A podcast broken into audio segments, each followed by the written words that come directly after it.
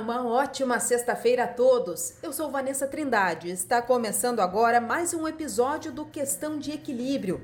A Fundação Estadual de Proteção Ambiental está presente em todo o Rio Grande do Sul. E isso por meio das nossas regionais, implementadas em 2007 e que atuam em atividades essenciais de fiscalização, proteção e qualidade ambiental. Quer conhecer um pouco mais sobre como funciona essa gestão descentralizada da FEPAM? Confira na entrevista da Laura Maria. Iniciamos mais um episódio do Questão de Equilíbrio.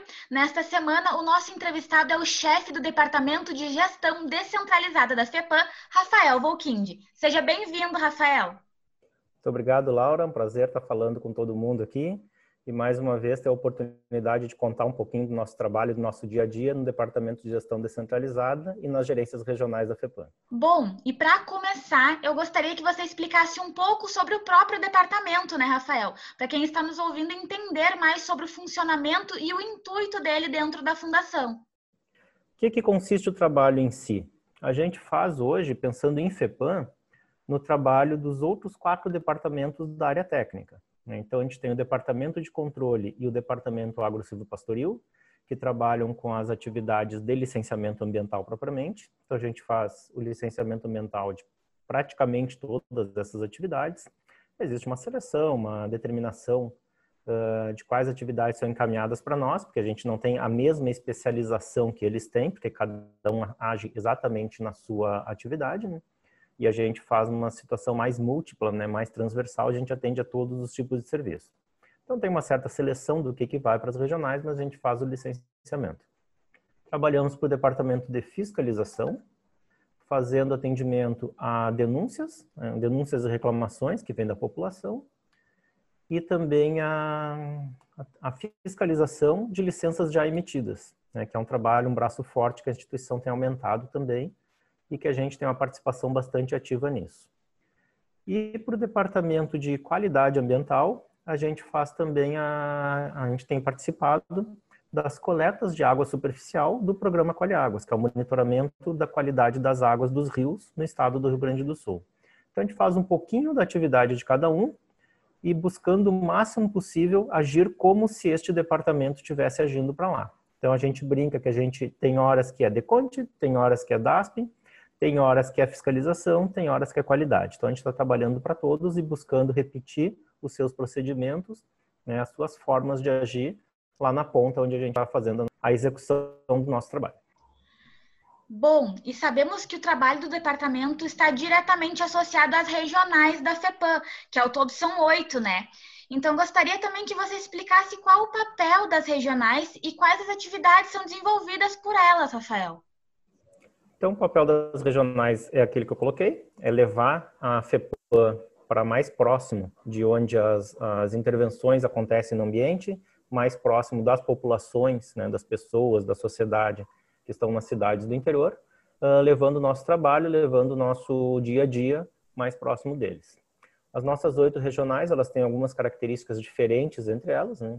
Nós temos uma regional noroeste com sede em Santa Rosa, com atuação principal em suinocultura, depósito de agrotóxicos e irrigação, atividade de irrigação por pivô.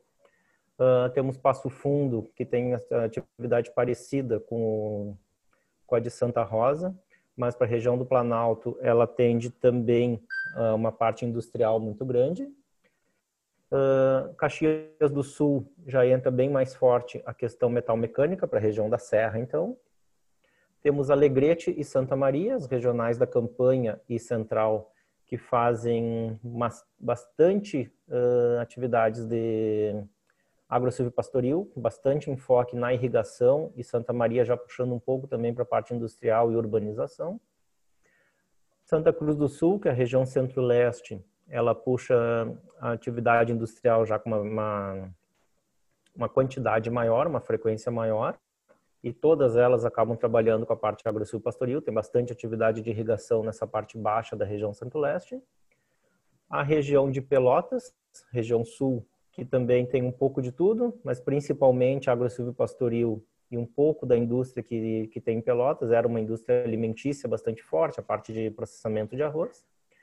E a região do litoral norte, com sede em Tramandaí, que tem uh, também as atividades de urbanização do litoral. É uma atividade mais característica, bem, bem própria da região, que é a questão de loteamentos visando a parte turística, a urbanização do litoral, as atividades de veraneio.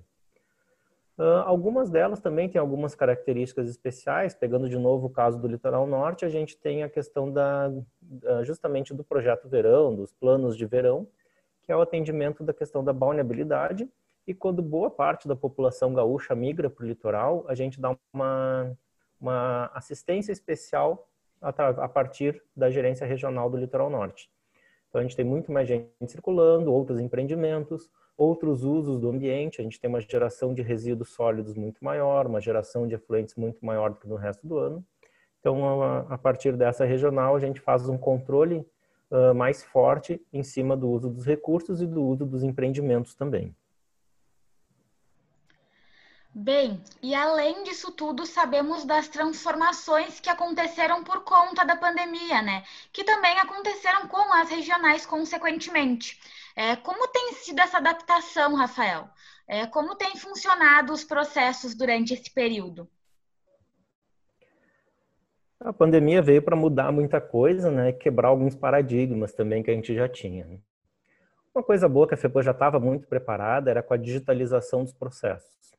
Então, tanto o sistema online de licenciamento, SOL, quanto o PROA, que lida com os, uh, com os processos administrativos, e o nosso próprio banco de dados, uh, a gente podendo trabalhar com eles de forma digitalizada, o fluxo de processos não sofreu nenhum problema.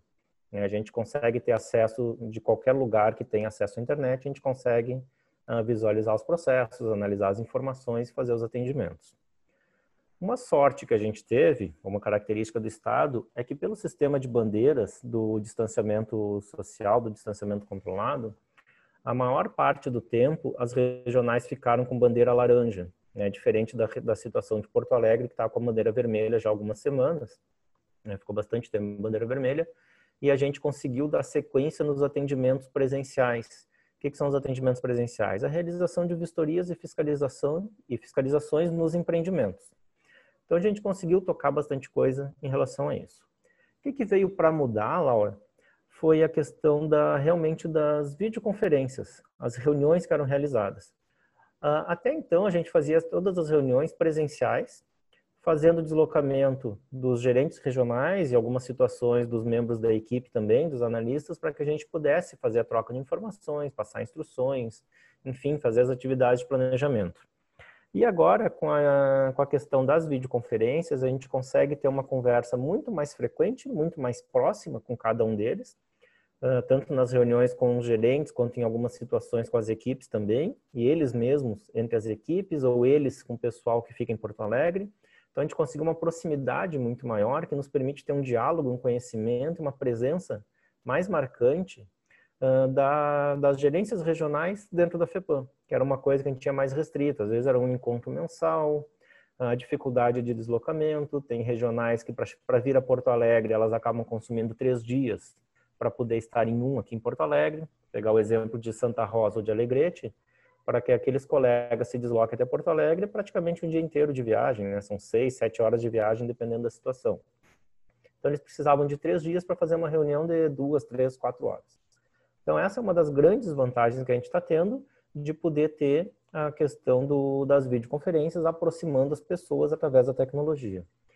E a questão do teletrabalho também, que está nos oportunizando uh, fazer o trabalho a partir das nossas casas e que em algumas situações a gente está vendo que o rendimento está até aumentando. A gente consegue mudar a situação de concentração, uh, de barulho, de telefone, e as pessoas ficam com um pouco mais de liberdade de horário, os colegas para trabalhar, então eles conseguem render até mais e que pode ser uma, um benefício para o futuro próximo da instituição, quando essa pandemia acabar, a gente voltar a uma situação de normalidade.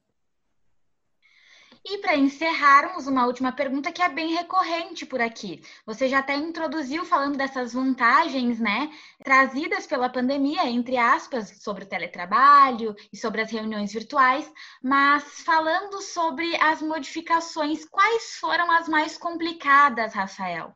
As mais complicadas, eu acho que foi justamente essa adaptação à tecnologia. Nas primeiras semanas a gente teve um pouco mais de dificuldade para se adequar, e até para que a gente pudesse ter os acessos a partir de casa, principalmente a partir de home office, mas conseguimos trabalhar muito bem, né? Acho que foi a, acho que a maior diferença, né? O maior paradigma quebrado foi justamente esse.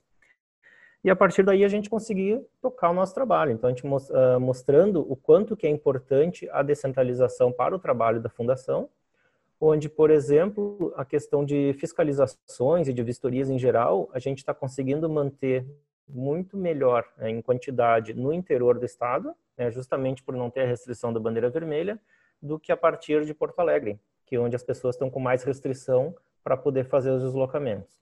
Então a gente mostra o quanto que uma estrutura descentralizada, uma estrutura espalhada em todo o estado, ela é vantajosa não só para a população, mas para a própria gestão da instituição, né, para a própria gestão da FEPAM, através da otimização desses recursos e da possibilidade de não ficar preso a uma determinada condição, a gente poder uh, participar de diversas formas, diversos locais do dia a dia do nosso trabalho. Muito obrigada pela participação, Rafael. Eu que agradeço também. Esse foi mais um episódio do Questão de Equilíbrio. Muito obrigada por essa entrevista que trouxe informações importantes sobre as regionais da FEPAM.